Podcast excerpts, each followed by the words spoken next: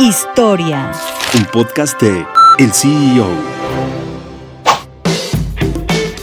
El esquema Ponzi es una estafa piramidal que ha robado alrededor de 18 mil millones de dólares a miles de personas. Este sistema fue creado por Carlos Ponzi, que se trasladó de Italia a Estados Unidos en 1903. Ponzi descubrió gracias a un correo que recibió de Italia que las estampillas de respuesta internacional de correos podían venderse en Estados Unidos más caras que en el extranjero, por lo que el tipo de cambio terminaría por producir ganancias. El problema es que no había suficientes estampillas en el mundo y ahí es donde comienza la estafa.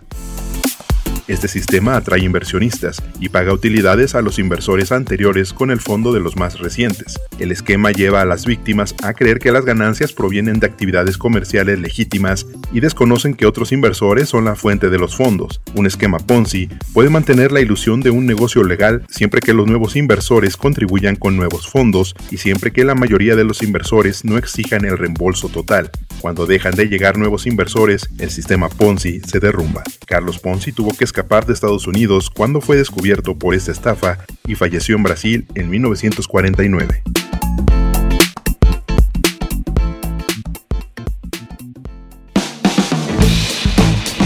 Mantente en el mercado con las noticias más importantes de la tecnología y los negocios, escuchando y compartiendo todos nuestros podcasts en el CEO.com, en arroba el CEO-bajo en Twitter y el CEO en Instagram.